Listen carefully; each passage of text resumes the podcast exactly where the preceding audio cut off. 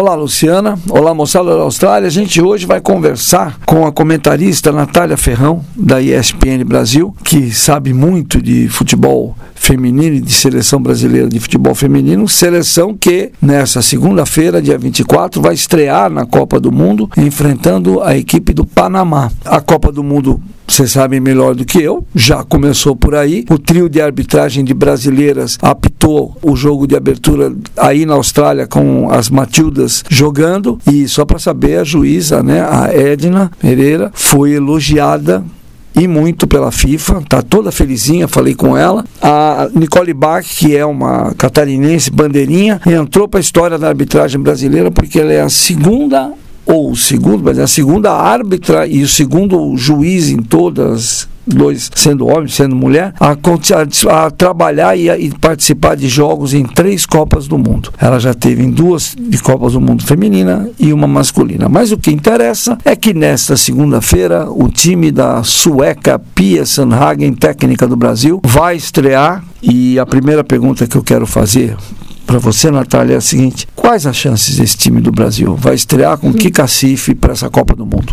Ah, falando da estreia, há uma grande possibilidade de que comece com o pé direito. Né? Essa é a possibilidade do Brasil. Olhando mais para frente, a gente visa ali, por que não, umas quartas de final.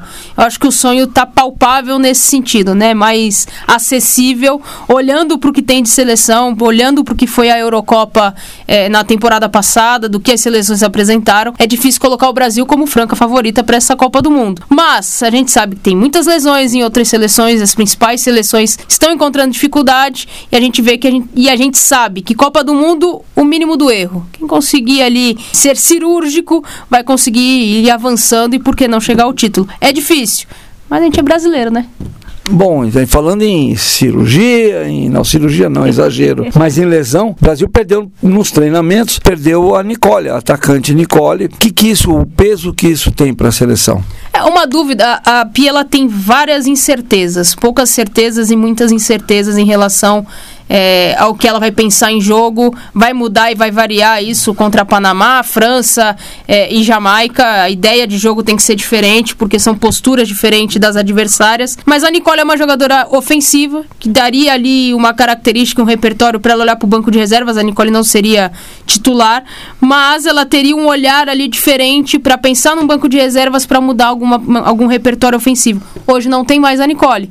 Entra a Angelina, que é uma jogadora de meio de campo, volante para dar qualidade na saída de bola, mas muda completamente a característica de jogadora. Pensar com carinho, óbvio que as jogadoras sentem é, emocionalmente a perda de uma companheira ali, né, no sentido da sequência da Copa do Mundo, mas tem muita motivação também para jogar por ela. Então isso pode ser um fator positivo aí para a seleção brasileira. A Angelina era uma das três atletas que foram relacionadas e que está lá, estão lá com a seleção, exatamente para um caso de, de uma lesão poder substituir. Como é que esse time do Brasil vai começar jogando? Você tem uma ideia de formação?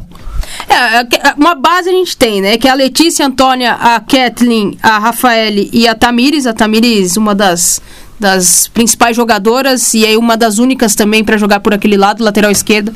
Não tem o Brasil hoje. Meio de campo, há uma dúvida entre a Duda Sampaio e a Luana. Qual das duas vai compor o, meio de campo? Com a Ari Borges, com a Caroline e com a Adriana. Aí na frente, quem vai jogar com a Debinha?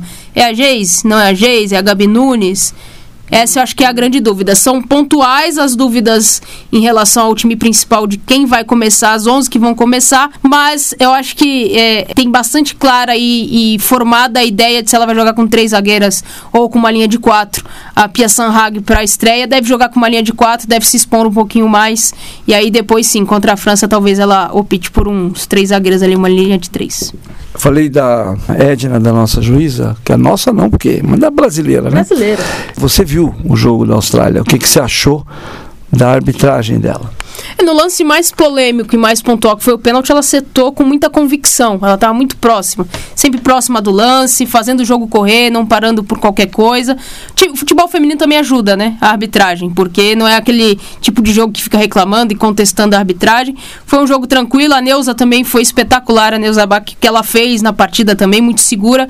É, é um orgulho para a gente ver o desempenho da Edna, da Neuza, de todas as, as, as que estão por lá fazendo esse processo de Copa do Mundo Mundo, porque foram muito seguras e muito assertivas. Bom, só para encerrar, o Brasil vai ter dia facultativo. Dia facultativo. Sabe o que é o dia facultativo? É assim, vai quem quer, o famoso vai quem quer. É, e virou uma ordem agora federal. Até o boletim passado eu contei que alguns estados do Nordeste já tinham decretado que os funcionários só iriam trabalhar depois do Jogo do Brasil, que aqui no Brasil vai ser às 8 horas da manhã, exceto algumas localidades vai ser mais cedo ainda, como é, o Acre. primeiro jogo, né? É. Os outros dois às 7. Isso, e os outros dois jogos vão ser às 7. Aí para quem mora no Acre, por exemplo, a coisa fica feia, duas horas a menos, três horas a menos. Mas você sente, Natália, que tem clima de Copa do Mundo? Ou seja, você acha que essa seleção feminina consegue fazer uma coisa que ainda não aconteceu na história do futebol feminino, que é arrebatar a torcida, botar brasileiro na rua para ver jogo, para comemorar? Olha, já tivemos muito atrás em relação a isso. Ainda é pouco. A mobilização, é, olhando para o futebol feminino aqui no país, ainda está muito atrasado, né, Lu? A gente tem que contextualizar porque, de fato, é algo que a gente sente falta.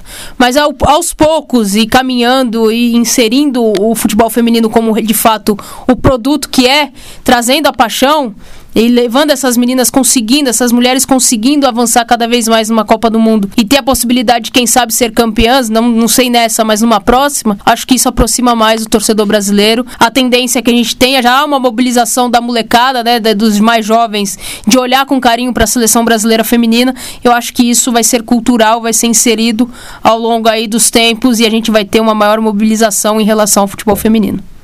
Bom, queria agradecer a Natália Ferrão ter ajudado a gente aqui e semana que vem aí nós vamos acompanhando o Brasil nesse, nessa Copa do Mundo e vamos conversando com vocês. De São Paulo para SBS, Luciano Borges.